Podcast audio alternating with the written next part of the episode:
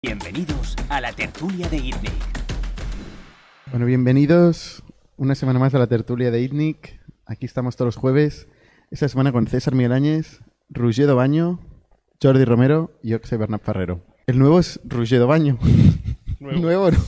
Nuevo que lleva eh, 12 años en la casa. Sí, 10, die- más de 10. Más de 10, ¿no? Sí, sí. No sé si al- algunos de vosotros habéis visto el podcast de esta semana con Cristian Rodríguez y hablamos de, de la viabilidad de un Venture Builder, ¿no? Eh, y de cómo funciona este proceso de encontrar un emprendedor eh, que se, se sume a un proyecto que ya existe. Que ya existe. Ese fue el caso de Roger, ¿no? Roger, Sí. en la época en que ITNIC era un Venture Builder, se sumó a, bueno, a lo que teníamos en aquel momento, que era básicamente un- una aplicación de facturas muy simple, eh, y que ah, se nos ocurrió que podía ser un negocio, ¿no? Lo podíamos convertir en un negocio y, y monetizarlo. Eh, Roger había ido al cole con Jordi, ¿no? Y este era el vínculo que teníamos en aquel momento de headhunting. Era mi, mi amigo economista. Nosotros éramos todos informáticos y tenía un amigo economista. Ese fue el criterio de selección. Llamamos al amigo economista y, y nos hizo una presentación PowerPoint. No sé si había PowerPoint, había PowerPoint. Había PowerPoint. Vale. Y desde entonces, pues aquí estás, ¿no? Y es un ejemplo de que ha, funcio- o sea, ha, fu- ha funcionado, es un, es un caso de éxito de un Venture Builder, ¿no? A pesar de que en el podcast, pues somos muy críticos, Jordi y yo, sobre todo yo, con el modelo Venture Builder, entre otras cosas porque lo he sufrido. eh, sí que es verdad que en algunos casos, eh, pues a Nick nos ha funcionado y, y el caso y, y un- y el ejemplo, yo creo, más obvio es, es Ruggero Baño. Bueno, Y Nick funcio- y funciona Albert mejor el. Venture Builder que la aceleradora, ¿no? En esa época. ¿Funciona mejor el Venture Builder que la... Porque había Pero un momento, ¿va bien el, el micro? Vale. Coexistieron, ¿no? En un momento Venture Builder, sin saber lo que era, como quien dice, ¿no? Ah, No existía el nombre todavía. No. O, o nosotros no nos habíamos enterado de que existía Venture Builder. Y- Éramos incubadora aceleradora. Sí. Y por ahí en medio eh, se creó Kipu, ¿no? Se crearon cinco negocios, ¿no? Pero en otros En. En otros venía un emprendedor con una idea Sí. y nos uníamos al principio. En Kipu no vino ningún emprendedor con una idea, ¿no? Fue, fue Bernat el emprendedor Sí, de la idea. o sea- Y luego montamos un equipo para arrancar el negocio. Fue un proyecto que creamos para nosotros mismos eh, y que fuimos desarrollando hasta que vimos que no éramos los únicos con el mismo problema, ¿no? Pero en Indic hemos, hemos sido muy creativos en cuanto a modelos for equity. O sea, hemos hecho de todo for equity. Eh, desde tecnología, producto, eh, pues financiación. Hemos hecho un poco de todo, Menos media. Menos media for equity. O sea, teníamos la idea del for equity era buena. Lo que no teníamos tan claro era qué dar a cambio del equity, ¿no? O no teníamos no teníamos nada. tampoco Es mucho que a no dar. teníamos mucho a dar. Hasta que luego entendimos que lo más fácil era dar capital por equity y eso funciona muy bien. Lo más objetivo, lo que genera más paz mental, no hay discusión. Lo que necesitan los emprendedores, que es pasta, ¿no? En general. Sí. Explícanos por si alguien no conoce Kipu, que entiendo que será poca gente, pero en 30 segundos, ¿qué es Kipu? Sí, nosotros somos un software de, mm, de precontabilidad. Nos dedicamos a todo lo que es la facturación, gestión de tesorería y al final todo lo que es el día a día administrativo de, un autónomo o una empresa. Poco las, las tareas que suceden de tipo diario ¿no? en cualquier negocio. Y nació con la, con la idea que fuera fácil, porque todos somos muy tontos sobre este tema, a nadie le gusta, nos dedicamos a otras cosas, ¿no? a lo que nos apasiona. Y esto normalmente no apasiona, a no ser que seas una gestoría, eh, pero toca hacerlo por narices, ¿no? Y un poco, em, un poco a mí mi- lo que me atrajo también del proyecto es porque fui autónomo, lo hice todo mal, intenté ir a Barcelona Activa, hacer todo, intentar espabilarme y fue un desastre absoluto.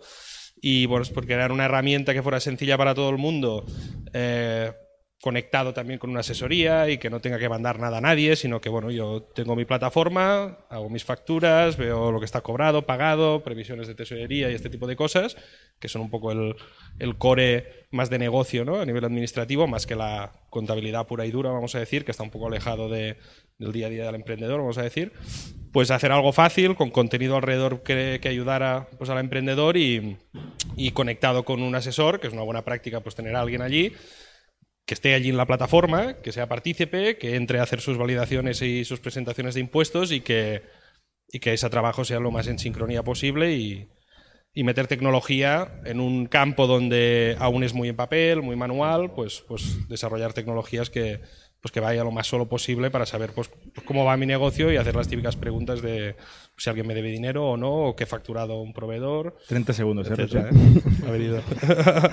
Yo creo que ahí, hubo una, o sea, una de las cosas que acer- acertamos es la, la visión del mercado que teníamos. Y hay, hay varias opiniones en, en cómo atacar este problema de gestión administrativa de, de pymes.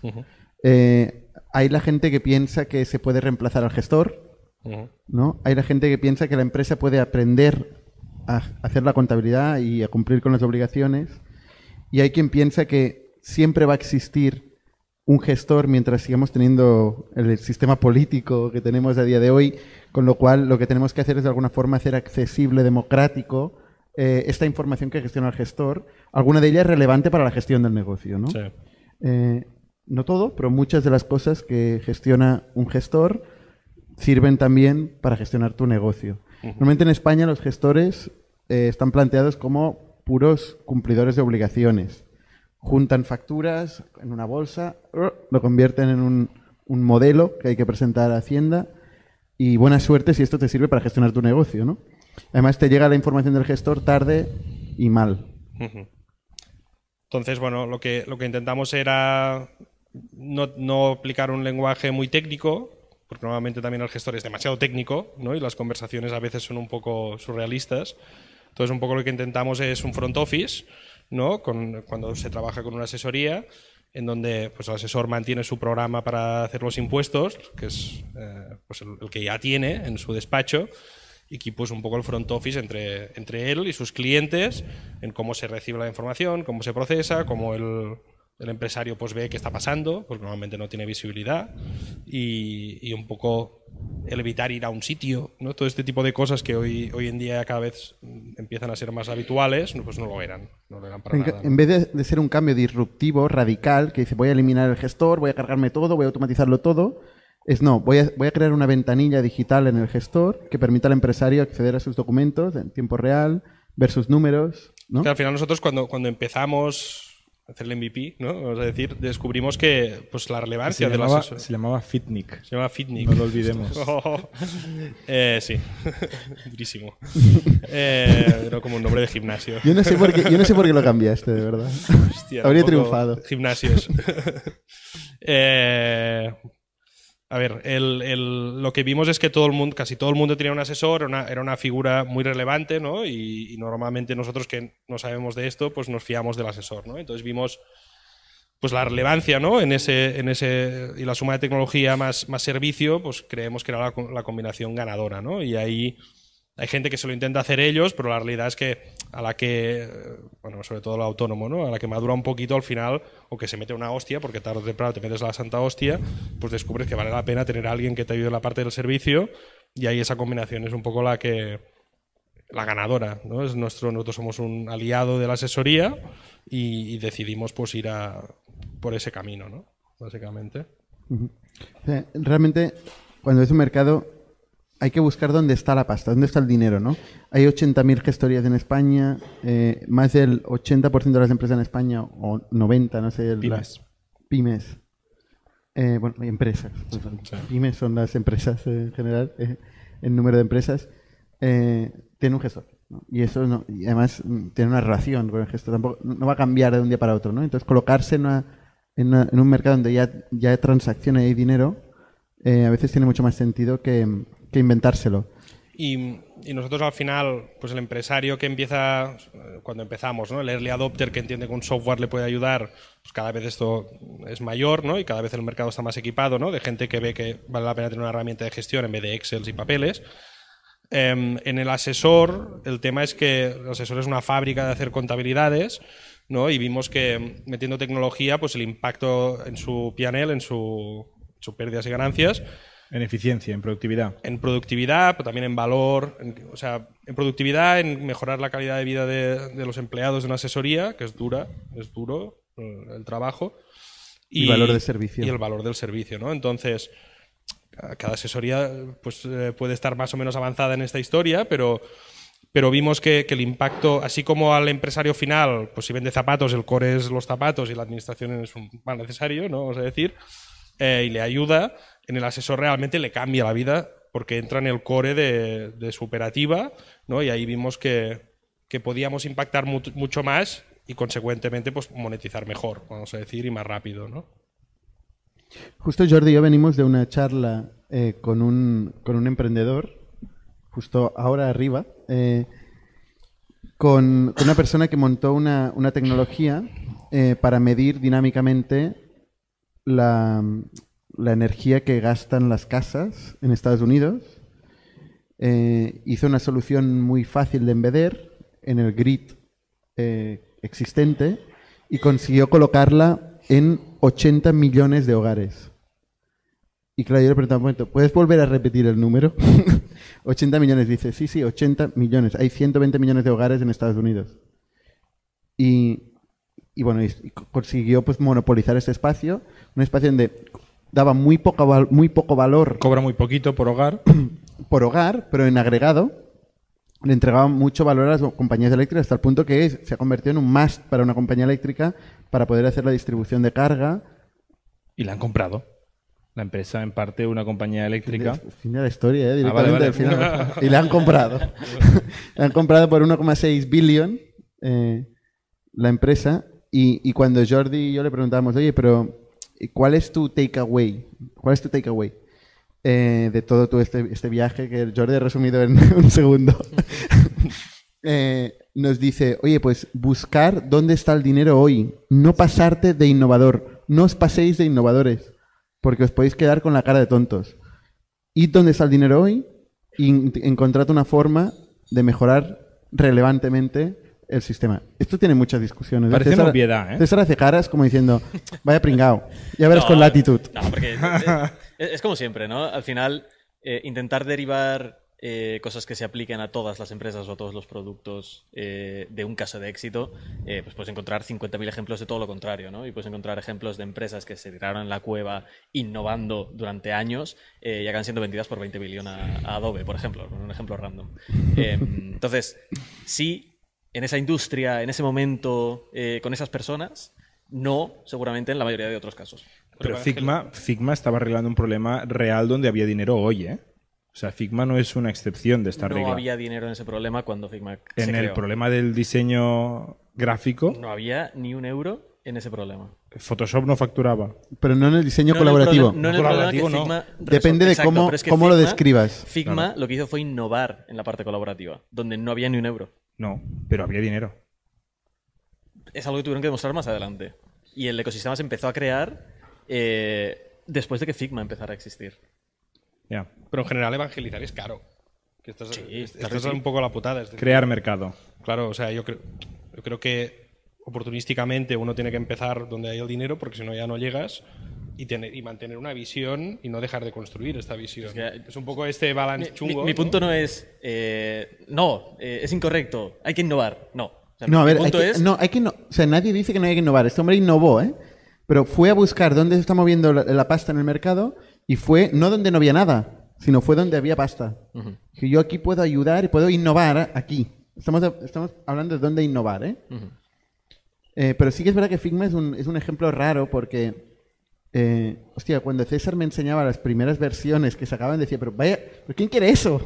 Porque dice, Con y lo bien que va además- Sketch. Y además no va, y, y no iba, no iba bien, no- era, era una cosa, y, pero joder, pero te flipaba, ¿no? No sé por qué, todavía no, no sé por qué te flipaba. Paréntesis dentro del paréntesis dentro del paréntesis. ¿Ha pasado algo con el CEO de Figma? Esta eh, semana. Temas políticos. Cancelaciones. Cancelaciones. Ha habido una cancelación. sí, no sé. No, no- no me entero exactamente de lo que ha pasado, me parece que tiene que ver con temas de Israel y cosas así. Vale. No, no lo tengo Cerramos paréntesis. Sí, exacto. Ya me he perdido en la, la recursividad. Volvemos a Kipu. Oye, Roger, hemos dicho que Kipu nace aquí, pero ¿dónde está Kipu ahora? Bueno, sigue estando aquí físicamente. ¿Vale? Bueno, sabéis que cambiado de edificio, ¿no? Sí. Al de al frente. Pero dentro del, cowo- dentro del dentro de de, ¿eh? de. Eh, ¿Pero qué ha pasado con Kipu durante estos 10 años? Ki- Bueno, eh, Kipu se vendió el año pasado, hace un año ahora. Menos mal que nos has hecho el spoiler. Se vendió. Y, y bueno, formamos parte de, de un grupo francés que se llama Celsi y que el socio mayoritario es un private equity, eh, que tiene la mayoría, básicamente. Y, y nada, pues básicamente es una es un producto donde hay muchas sinergias, entonces también era una cultura muy parecida. Te compro Private Equity y empiezas a decir sinergias, ¿eh? Ah, sí, claro. El EBITDA. Evita Eh, también el empiezas a decir. Evita. Eso es nuevo. Los-. Venga, ¿qué más? ¿Qué más Sí, ha ya cambiado? lo decíamos, ¿eh? pero sí. Es verdad. En nuestro caso sí. En, vuestro ca- en vuestra defensa ya hablabais de Evita hacía un par de años antes de que os compraran. Pero sí.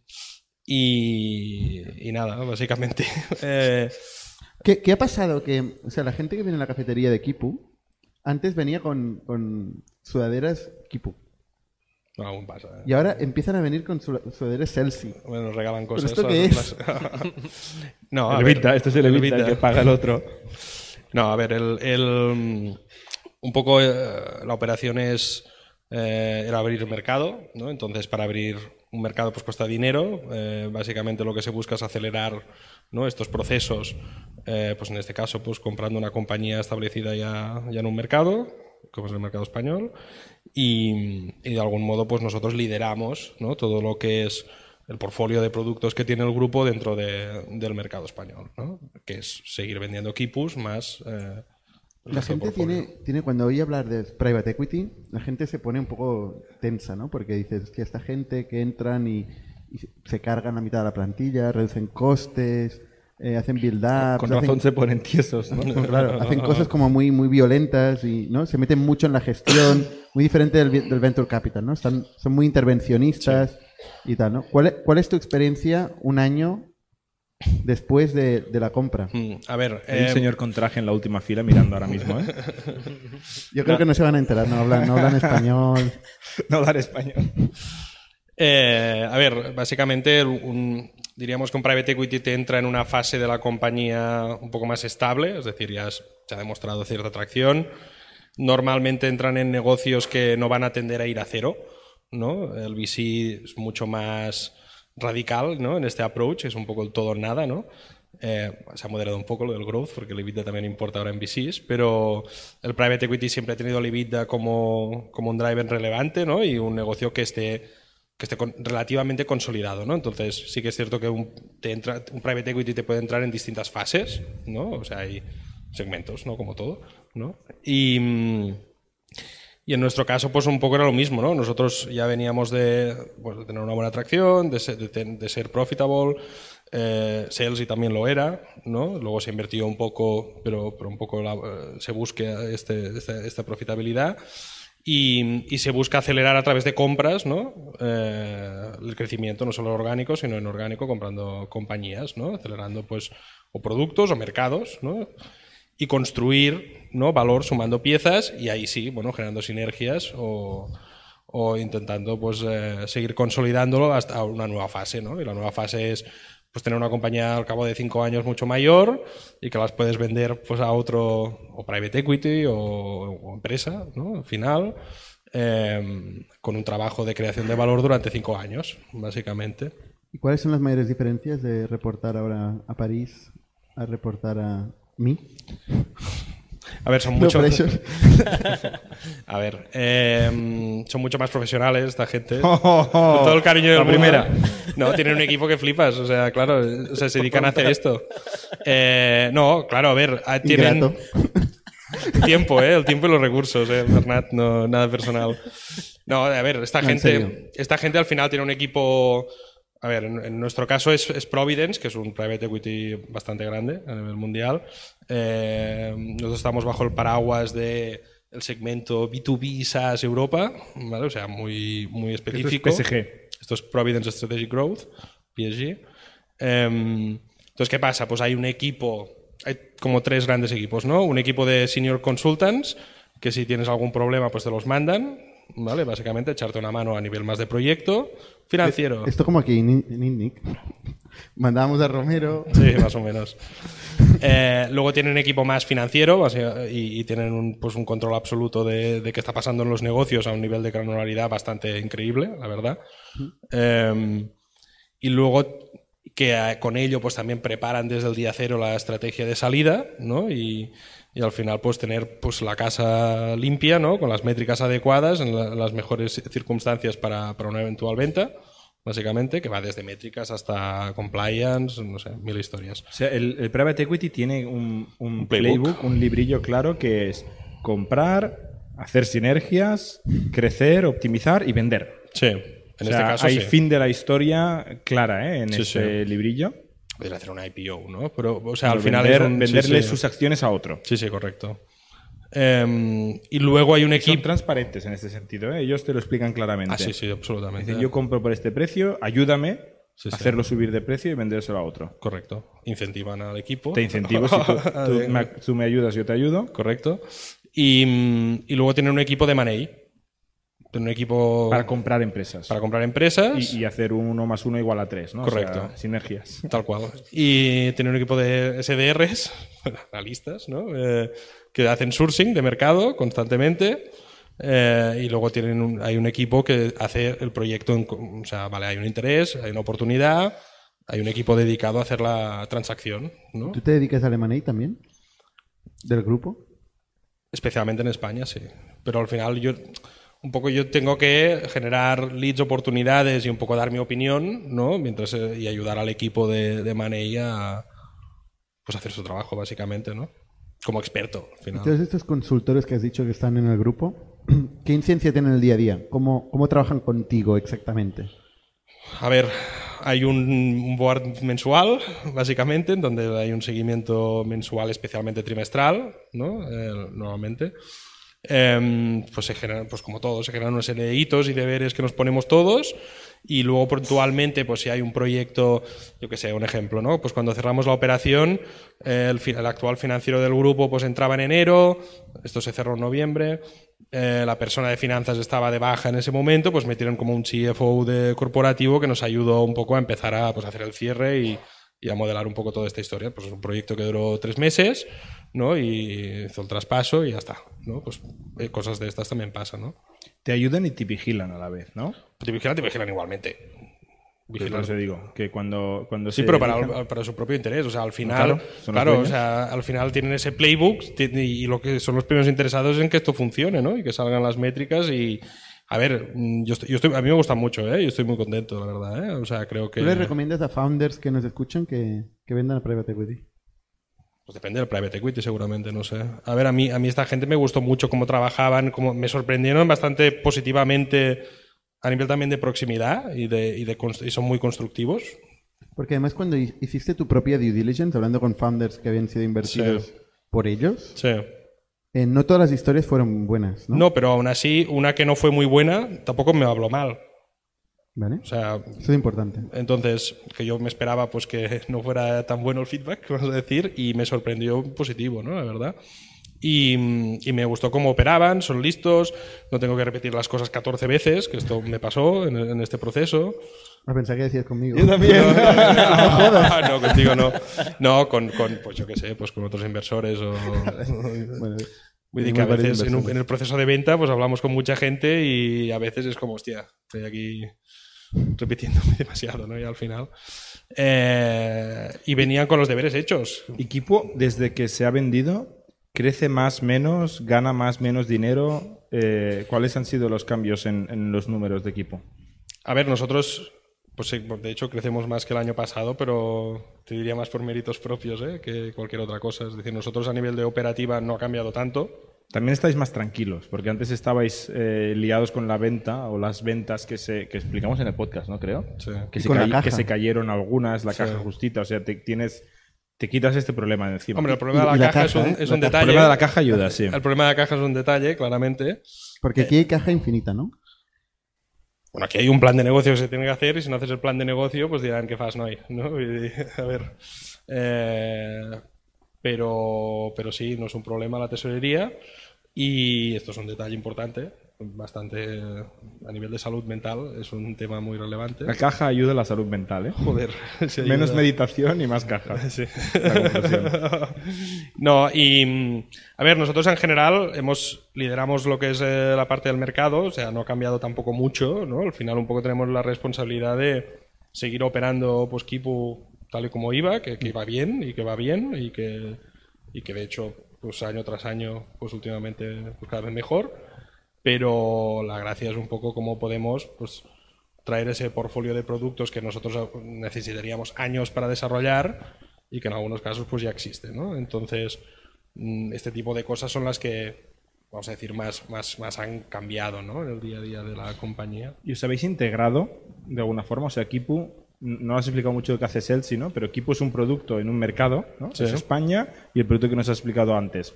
Celsi, que es el grupo que os ha eh, adquirido, es un producto diferente en un mercado diferente que es Francia. Sí. Entonces, eh, estás, ¿Kipu está vendiendo el producto de Celsi en España o Celsi está vendiendo el producto de Kipu en Francia? ¿Eso ha empezado Estamos a pasar, vendiendo- ha pasado, pasará? Pues em, de hecho lanzamos hace un par de meses, ellos compraron un producto de gestión y previsión de tesorería hace un año, esto es el primero que, que hemos integrado y lanzado al mercado, lo lanzamos hace un par de meses. Y ahora esto está integrado en Kipu, o sea, forma parte de Kipu. Sí, es una funcionalidad de Kipu, que es Kipu En. España lo estáis vendiendo. En España lo estamos vendiendo y pues tenemos el equipo comercial, el equipo de soporte, pues bueno, que, que- que vende este producto, pues como quien lanza una feature nueva, básicamente. Parece ¿no? fácil, ¿eh? Sí. Tenemos algún técnico por la, en la sala que nos puede decir si es fácil o no, pero integrar, integrar dos productos. O sea, no es fa- claro, no nada es fácil, pero es, eh, tardaría mucho más. O sea, lo que hemos hecho en seis meses no de cero no se hace ni vamos necesitas años, básicamente, ¿no? ¿Qué ha pasado con el, con el otro producto? Eh, ¿Ha parado de existir y se ha integrado en Kipu o coexisten? Es el producto que habéis El integrado. de gestión de tesorería. ¿Existe standalone o solo existe dentro de Kipu? Podría existir, es- técnicamente existe standalone, pero, pero pierde un poco la gracia. Vale. O sea, esto es una cuestión más estratégica que técnica. Bueno, mi mi pregunta es más, ¿se comercializa standalone o no? Sin la marca de Kipu. lo evitamos, lo evitamos porque no. Bueno, porque no, ya está. Simplificamos, ya está. Pregunta incómoda, ¿eh? Ya, por lo ya que veo, sea. veo. Ah, no, bueno. O sea, o sea, básicamente le quitas un. O sea, hay una ventaja competitiva de este producto al estar integrado con Kipu que si le sacas esto, pues la pierdes y no tiene, no tiene tanta O sea, gracia. pero era un producto que ya existía en el mercado, ¿no? Con un, Sí. un equipo detrás, Sí. etcétera, etcétera. Y lo que ellos también, pues integrado con la parte, o sea, parte de previsión de tesorería, pues integrada con la facturación, la combinación de ambas, pues nos daba una ventaja competitiva respecto a competidores que tenemos en el mercado. Entonces, ¿podemos venderlo solo? Sí, pero, pero es la gracia. Es un poco... Ya, creo que me preguntaba más por la integración de los dos equipos y la integración de los dos productos. Es decir, eh, el, el- ¿cómo decirlo? la nueva comercialización de, esta, de este producto es solo con Kipu y el equipo se ha integrado dentro de, de vuestro equipo, o es una integración un poco más lightweight donde vosotros lo, lo, eh, comercializáis como una feature vuestra, pero a la vez ellos son independientes y siguen comercializando su, su producto. O sea, ellos son parte del grupo, ellos venden en Francia y en España, eh, ellos tienen un equipo mayormente de desarrollo, y ahí, o sea, cuando, y ahí es donde, pues primero en Francia y luego en España, pues se han aprovechado de los equipos comerciales y, y de postventa, vamos a decir, ¿no? de Success, tanto en Francia como en España. En su caso era un equipo donde especialmente había la parte de producto eh, más core y esto se ha mantenido y tienen un roadmap y tienen desarrolladores y tal que de algún modo sirven a ambos mercados, esto es parte del roadmap, eh, pero la parte más de go-to-market es pues cuelga de los equipos o en Francia o en España, ¿no? Básicamente.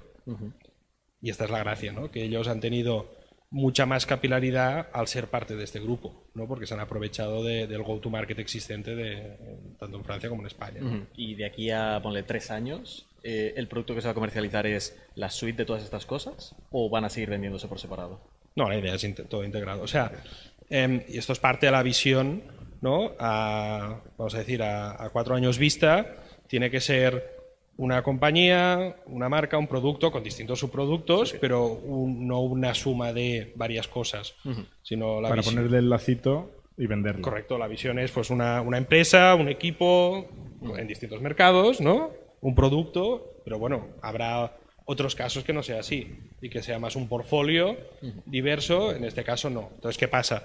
Que también es cierto que ellos eh, siempre hemos sido muy pragmáticos, que entrar en el día uno a forzar esto no es bueno para nadie. Entonces, de forma un poco sobre la marcha, pues hemos ido priorizando qué importa más en esta integración, teniendo siempre la foto, la foto donde queremos llegar, ¿no? Que eso también es parte del board, pues uno de los temas, ¿no? Pues hay unos pasos importantes a consolidar y empezar a trabajar hoy para el mañana y, y- pero esto es de todo para ser una única compañía y esto no es obvio ni es fácil, ¿no? Claro. Bueno, esto es en general el problema del multiproducto. ¿eh? El multiproducto ya no es solo en M&A, también si sacas múltiples productos de una suite, eh, entender cómo los equipos trabajan para venderlos, cómo hacer el go-to-market por producto general, todo el mundo aprende de todo. Es un poco el dilema de que tenemos en Factorial, eh, ¿no? Cómo, cómo conseguimos que nuestro equipo de, de go-to-market aprenda de los distintos problemas diferentes eh, que vamos solucionando y las distintas soluciones que tienen detalle. Y van teniendo cada vez más, más profundidad y es más difícil metértelas en la cabeza, ¿no? Bueno, es que acerca el caso, ¿no? Con la compra de, de Fuel. Es el caso con la sí, exacto. Claro, al final es el producto standalone, integrado dentro de la plataforma. Claro, ¿Has visto el podcast? Aún Estoy no. muy metido. Pero, pero es exactamente esto. Nu- Nuestra intención es ir integrando, evidentemente, Fuel en el, en el Factorial, pero nos da la oportunidad de hacer un go-to-market ad hoc ¿eh? y aprender de eso, ¿no? Eh, que igual es el modelo que luego aplicamos a todos los productos. O sea, ahí esta posibilidad. Pero bueno, nosotros en este producto salimos con una integración sin hacer mucho ruido, muy soft. Empezamos a, tra- a- bueno, también para sacarlo a producción ¿no? y empezar a funcionar. Y luego lanzamos una integración ya mucho más heavy. ¿no? Entonces, bueno, también es, es un proceso gradual. ¿no? Esto me viene, me viene bien para saltar a otro tema, que es eh, WeWork. Eh, justo leía un análisis de, de una persona que le había vendido la empresa WeWork y decía que no entendía nada del proceso de integración que había tenido él con WeWork, ¿no? Y decía, hostia, son una gente que, que están creciendo a tope, tienen un core business que no tiene economics saludables y están abriendo y abriendo y abriendo nuevas líneas de negocio, se están metiendo en todo. ¿Esto cómo, cómo va a acabar, no? Decía él ya en aquel momento, ¿no? Eh, y eso lo veía como uno de los, como uno de los problemas de, de la ¿Vendió por historia de cash o WeWork. equity? ¿Eh? ¿Vendió por cash o equity? Vendió por cash. Un poco de equity, un poco de equity que se ha O comido. sea, por cash. por cash. Y bueno, hablamos de WeWork porque justamente eh, esta semana WeWork ha presentado concurso de acreedores, Chapter 11. ¿Lo ha presentado oficialmente o...? Porque lo Creo último que que leí sí, eran, creo que rumor- eran rumores. ok. No ha presentado, Se da por, que lo se da por oficial, sí. se- Lo va a presentar, ¿eh? Ya, ya se veía, hacía un par de meses que, que ya se veía que no tenían opciones de salir de ahí. El CEO renunció, eh, no había, no- mucha gente renunció, ¿no? Hostia, que dices también, hostia, este momento tan, tan turbio, tan difícil, ¿no? La gente saliendo. eh, más de, ya, creo que ya hace una semana o dos semanas que dejaron de pagar la deuda. Eh, más de 100 millones de, de pagos, de, de cuotas impagadas. Eh, entonces, bueno, se nos han presentado ya Chapter No, la 11, semana que viene. Se ha filtrado que presentan la semana que viene. Sí, es lo que leí. Pero quiere decir que no hay muchas más opciones. ¿eh? Nadie lo discute. O sea, nadie está diciendo es mentira. Y es una historia que hemos hablado aquí varias veces, ¿no? Una empresa que ha valido 43 o 44 billion eh, y que 48. Y que ahora vale 48 millones. Lleva 48 million. Yo O con pregunto, B de Barcelona a M de Madrid. pero, pero yo me pregunto, B es bueno, M es malo. Cuidado, cuidado. yo me pregunto, ¿quién paga 48 million hoy? Bueno, el mercado, ¿no? Las acciones. O sea, es un poco arbitrario. No es que nadie se la compre, es el precio de la acción. Pero hay transac- transaccionabilidad. Eso me, me Al- alguien está intentando ahí rascar algo, sí. A ¿Pero ver, es que, es que el tema, ¿no? Es que una empresa tan grande puede llegar a tener algún activo, oficinas, No. o servidores, No, o portátiles, no, no, que no, valga algo. No, míralo al balance. No, No he no. visto el balance, Es- obviamente. Es deuda, es deuda, básicamente es deuda. Bueno, que son un montón de contratos con muy malas condiciones, ¿no? De- Exacto. Y deuda. Contratos mal negociados, o sea, no sé, elige entre todos estos activos. O sea, al final, obviamente, por eso presenta concurso. marca, no lo sé. Si tuviera activos relevantes, no presentaría concurso de acreedores, ¿no? Sea, utilizarían el leverage de estos activos para salir de aquí, ¿no? O los irías vendiendo, troceando, no sé, hacer algo. Además son private equity. ¿no? Han probado de, de hacer operaciones con private equities, con fondos de real estate, han probado absolutamente todo. Y al final de la historia, oye, eh, y una cosa que decía es que los trabajadores pasaron de, de, de- de hacerle la ola, o sea, considerar un semidios a Adam Newman, porque claro, imagínate, tenían stock options que cada día valían más y valían más y valían más, la gente lo adoraba. Ya no solo por la retórica, ¿eh? por el stock option. Y- Bueno, porque estaba haciendo millonarios, estaba haciendo a millonarios muchas mucha gente. personas. Hay mucha gente que se compró ya una casa con deuda con el stock option. ¿Sabes? Con la, con la ¿no? gente que tenía ya, ya había planificado cómo gastarse el dinero. O sea, ya se lo gastaban, se lo estaban gastando Y de golpe de un día para otro, fue overnight. Ese tío lo decía, ¿eh? Overnight, la gente que, pas- que, que lo adoraba pasó a odiarle con toda su fuerza, con toda su. ¿No? Con toda su mala. Tal, ¿no? Hombre, es que además ¿Eh? fue, fue el único que salió beneficiado de todo esto, ¿no? Después de todo. Todo el mundo palmó todo el dinero, excepto el que ganó 2 billones. Bueno, que, No está mala operación. que se crea normal que se haya buscado enemigos, aunque la gente se mete en sus Pero bueno. en, en esos follones solita, eh, a veces, pero Tampoco fue haciendo nada realmente ilegal, seguramente, no lo sé. Eh, es, es este límite. Pero bueno, cuando hablamos de eso, Jordi decía, es, es un tío increíble. increíble Tiene un carisma Un increíble. carisma, una retórica. Tiene un carisma, es verdad, tiene un carisma increíble. La prueba es evidente. o sea, después de todo esto, coge y levanta 350 kilos de Andrés en Horowitz. Para hacer lo mismo, pero en, en- en- en vivienda. Sí, sí. Mm. No sé, ¿tenéis al- algún comentario de WeWork? Los he dicho todos yo. iremos a pasear por el pueblo nuevo a ver qué pasa con estos edificios. Ah, claro. ¿Qué pasará con todos los WeWorks que hay por aquí, no? Subasta. En todo el mundo. Activos. Sí, sí. Algo por algo los vendrán, ¿no? Venderán los leases o no sé. O sea, hay mucha inversión hecha en Las WeWork. ¿eh? tazas estas de, de calidad. Las tazas estas buenas, eh, no, pero o sea, hay mucha inversión hecha en WeWork, que obviamente va a los acreedores, pero entiendo yo que venderán a, a mucho descuento muchos activos. Si realmente se desmonta, seguramente lo que pasa es que alguien compre todo por un euro y se haga frente a la deuda a, ca- a cambio de intentar sacar algo de valor de lo que queda. Un profesional, más que hacerlo ellos, que es muy difícil hacerlo a tanta escala. Pero sí, es un, es, es un caso muy triste, ¿no? Y uno de los, de los casos más emblemáticos de subida loquísima y caída espectacular. O sea, mm, los haters ganan, que es una lástima, porque a mí me da mucha rabia cuando los haters ganan, pero es muy fácil ser pesimista y tener la razón, y es muy difícil ser optimista y tener la razón, ¿no? Y en este caso los pesimistas tenían razón y me jode. Pero, pero hay un sentido común también que no está mal. No, de no. vez en cuando no está hay mal. unos mínimos, ¿no? De optimismo, dices optimismo sí, pero gilipollas no, ¿no? Y este es, pues, hay una línea que ha quedado clara, ¿no? Esta era una de las líneas. Más temas que tenemos en el, en el WhatsApp de la tertulia. Yo hablando de optimistas y pesimistas, antes te comentaba, me he perdido el, el tal, pero antes comentaba eh, una cosa que sí, una cosa que habíamos hablado en el pasado, que es el concepto de eh, la fin de- el fin del mundo con el AI, ¿no? Hace tiempo que OpenAI, de hecho, es uno de los abanderados que defiende que primero OpenAI se monta como una non-profit porque es una tecnología demasiado poderosa para que sea eh, propiedad de una empresa privada, luego le invierte Billions Microsoft y dicen, no, es una tecnología demasiado importante para que no tenga la inversión que se merece, con lo cual necesitamos el capitalismo y es una empresa privada, o sea, han probado un poco todas las dialécticas cuando les ha interesado, pero OpenAI y Sam Altman, concretamente, eh, son abanderados de el AI es muy peligroso, puede acabar con el mundo. ¿no? Hace poco hablábamos del cofundador de Skype, eh, creo que lo hablamos aquí en la tertulia, que también, no Niklas, sino su socio Jan, Jan Algo, que también decía que veía un, entre un 20 y un 50% de posibilidades de que la humanidad se acabe en los próximos 10 años por culpa del AI. ¿no? O sea, mucha gente así. Y ahora ha salido esta semana, hace uno o dos días, un señor que se llama Andrew Ng, NG, no sé cómo se pronuncia, perdón, Andrew, que, que es uno de los fundadores de Google Brain. Y este Y es- está... es un comunicador muy conocido, lleva hablando años de, de AI de forma bastante prominente. De hecho, es profesor de Stanford y dice que él le enseñó AI a Sam Altman, entre otras, ¿no? Como diciendo, oye, yo sé algo de AI. Eh, pues, Enseñó AI, ¿eh? Te enseñó AI.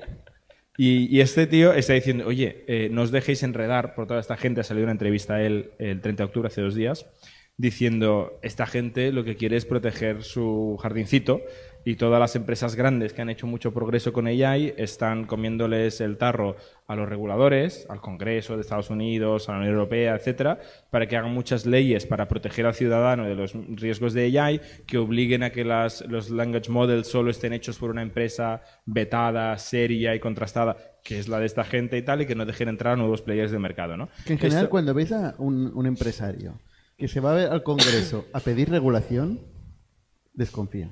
De hecho, de hecho, un día te veremos a ti ahí y te tendrás que decir, no, esta es diferente porque de verdad que es buena No, tienes que intención. decir, hay que Ya- entender los incentivos que tiene. Ya, moderaré el discurso para que Ya lo, ya lo prepararemos, ¿no? No. horario.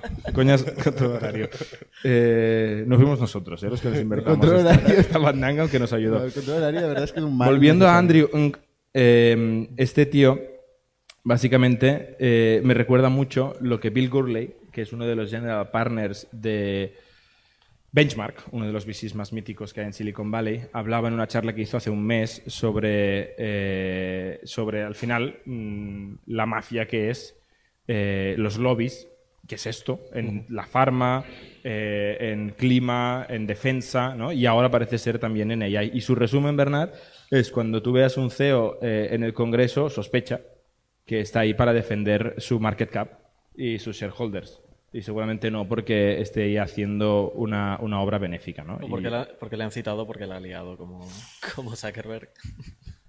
Bueno, pero Zuckerberg también dice, cuidado, que esto es muy peligroso, que no haga cualquiera social media, que no vengan los chinos a hacer social media, que me quita la fiesta. O sea, es que Zuckerberg tiene mucho a defender para sus shareholders también. O sea que... Bueno, y que- eh, y que al final yo creo que es un poco como la energía nuclear, ¿no? En su momento, ¿no? Que, ¿no? que siempre eh, se dijo, bueno, ahí está, pero esto se puede liar parda, pues este, ah, por si acaso, luego mañana lo llaman y le dicen culpable. Pues yo dije que, ojo peligro. Que la regulación es la mejor forma de proteger al grande, al monopolio. En general, sí. Y, y de limitar la innovación. Que esto es la charla de Bill Gurley, que está bastante bien, que la recomiendo. Regu- Regulatory Capture se llamaba el tema. Es muy buena esta charla. De All In, ¿no? Del, del evento que hicieron hace un mes o dos del All In Summit, sí. Bill Gurley. Un tío peculiar. Más temas. Eh, Eh, yo traigo, traigo Corner una app César. de la semana. venga, va. Eh, hay una app que, que la está petando en Estados Unidos. Eh, no está disponible en España aún, pero mm, me la he bajado. Eh, que se llama Labs, ¿vale? Que es la- el, el último eh, social media Marvel eh, que, que viene de Estados Unidos. Eh, es- ha, ha subido la semana pasada, me parece que fue al top 2 de aplicaciones gratis de, de la App Store eh, y están creciendo a saco. Eh, Labs es una, es una aplicación similar a eh, una que se llama Dispo, eh, tipo Virreal. eh, es una aplicación enfocada en mm, fotografía, ¿vale? Fotografía mm, social. eh, con, pues, con un twist, ¿no? Como, como estamos acostumbrados últimamente a este tipo de aplicaciones. Em, la, la gracia que tiene Labs em, es ¿Cómo se escribe? L-A-P-S-E. Lapse. Em, la gracia que tiene es que tú haces una foto, pero no te la enseña al momento, sino que mm, la, la oculta durante un tiempo indeterminado y a lo largo del día te dice, hey, tus fotos están listas y las puedes ver. Es como cuando haces fotos con una cámara analógica y, y las llevas a- al laboratorio, ¿no? Y al cabo de ¿Y unos ¿Las puedes ver pues, tú y las puede ver todo el mundo o solo tú? Puedes decidirlo. O sea, tú haces las fotos y ellos te dan de repente un- en un momento del día, que yo creo que también es un poco la, la gracia, ¿no? De, de que no sabes cuándo te va a llegar y te hace ilusión, etcétera, etcétera. Eh, y luego puedes mm, decidir si archivarlas o compartirlas públicamente. Eh, no sé si puede compartir con una persona concreta, de hecho. Eh, pero bueno, y Y la... luego sacarán una funcionalidad para perderlas, las fotos, ¿no? Hostia, se han perdido. Que se hagan blancas, que se hagan todas blancas. ¿no? Como los carretes de antes. Se te han velado, ¿no? Em, no, pues la, la cosa es que han crecido tantísimo porque han sacado una nueva... Pero esto, versión. ¿es, es, ¿es eso la aplicación? ¿Es Sí. esta tontada? Literalmente, sí. ¿Por qué la están petando? Porque a la hora de registrarte te obligan a invitar gente si quieres utilizar la aplicación. Es invite only, ¿vale? Esto Y lo hace todo el mundo. No, pero todo el mundo te deja acceder a la aplicación que no invites. Te sugieren invitar, te sugieren eh, pues es que, que añadas a tus amigos, que les envíes un mensaje de texto con el enlace para descargársela, etcétera, etcétera. Pero estos te obligan a invitar a tus amigos. em, ¿Solo para- invitar o tienen que entrar? No lo he probado, no lo sé. no lo sé. ¿Y tú por qué la tienes? Si no está disponible aquí. Bueno, pues porque la vi y dije, hostia, interesante. ¿Con bajé. VPN o...? No, Con un usuario buscad en americano Google del App. Store. Se, se puede hacer. Es, es un usuario creado en la App Store americana, te tienes que hacer logout y luego login. Es muy fácil, pero es un setup que hay que hacer. Bueno, no es tan fácil, no hace falta una tarjeta de pago No, creo que no, creo que un ¿Ah, PayPal no? vale. Sí, sí, sí. Em, total. ¿Y lo has que- usado? La he usado, sí. Em, ¿Y el hype qué? A ver, es que es- es- dentro de dos semanas morirá. Sí. es, mi, es mi vaticinio. O sea, son más buenos haciendo growth que hacking que haciendo producto, ¿no? Básicamente. Son más buenos haciendo growth hacking que haciendo producto. Correcto. Ojalá hubieran tenido una idea de producto, sería la hostia. No, a ver, como producto mola. ¿Sí? lo- sí. Como ¿Por producto mola, o sea, está muy bien diseñado, es las, bonito. interacciones, las interacciones son muy buenas, eh, las mecánicas que tienen, pues ya no solo de crecimiento, al final son mecánicas de producto las que tienen bebidas dentro para, para haber llegado al top 1 en, en, en la App Store esta semana. Eh, es una empresa que, que se creó en 2021, de hecho, y sacaron la primera versión del producto en 2021, pero hace poco han sacado la versión 2.0, que es la que incluye todas estas mecánicas y es lo que les ha hecho dispararse, ¿no? Eh, que dentro de- del consumer eh, pues es, es bastante interesante. Eh, la aplicación la crean, lo tenía por aquí apuntado y lo he perdido, la crean dos hermanos eh, que vienen de, uno es diseñador y el otro venía de temas de, de business development y cosas así. Y están invertidos por, espera, este sí que lo tengo, un segundo, que la chuleta. Invertidos por Google Ventures, Speed Invest, Octop- Octopus Ventures y una serie de, de angels, incluido eh, Soleil Cuervo, que es un, un angel bastante, bastante conocido. Son de Londres, curiosamente. Eh, y, y no sé, a ver si a ver si la petan y se convierte en el nuevo Instagram, que no lo creo. No tiene pinta, ¿no? No. Y oye, ¿qué ha pasado con Virreal? Ya que lo has mencionado, se me había olvidado completamente Virreal. Eh, yo lo sigo yendo por ahí. O sea, ¿Sí? Sigo yendo que. ¿Alguien de aquí ha usado Virreal los últimos 30 días? Una. ¡Wow! Yo creo que deben tener como un long tail de, de usuarios muy fieles. Yo eh, creo que hay se un tema generacional, ¿eh? Ahí. Hay un tema generacional de Judith. ¿Menos de 30? ¿Menos de 30? Sí, claro. claramente. Es que no te Mira, veo. ahí hay otro que está saliendo ahí. ¿Otro? Ah, otro. Mira, otro. mira, ya sale, ya eh, sale. Tres, ¿eh? No, mi- mi pri- Tímidos. mis primos, mis primos, no, primos no usan Virreal. No paran de utilizarlo. ¿Y tú? Yo no. No. ¿Tú Claro, ¿Cómo lo sabes? lo que no lo sé Yo si usas? está entré, creciendo. entré el día de la tertulia. Ya. Ah, no, porque los veo físicamente utilizando. Están ahí. Están ahí. Hostia, que me toca el virreal, que me toca el virreal. ¿Cómo que te toca el virreal? Joder, llevan así mucho tiempo. Yo Ya. no- algo tiene que tener. Ya. Pues Pero eso, quedarán poquitos comparado con lo que fue. No lo sé. No lo sé. ¿Tú lo usaste, César? Yo usé Virreal para probarlo. Pero no, Eh, no lo usaste de verdad nunca. Lo estuve usando durante unos días hasta, hasta que recibí una notificación de que era el momento de hacerlo y vi como a cuatro personas por la calle haciéndolo y me sentí como una oveja y me, la, me la borré. Ya. De verdad, fue, fue eso. Es que tiene que ser indie. César tiene que ser indie siempre. ¿eh? Pero Tiene que estar solo en un social network. Si no, no es buena. Yo es que tampoco comparto. Somos un ecosistema de startups tech de Barcelona, creadores de Camalún, Kipu y Factorial, entre otras. Ofrecemos más de 5.000 metros cuadrados de coworking a startups y organizamos eventos diarios para discutir negocio y tecnología hasta la saciedad. Desde ITNIC Fund invertimos en equipos con capacidad de construir grandes productos y negocios. ¡Te esperamos!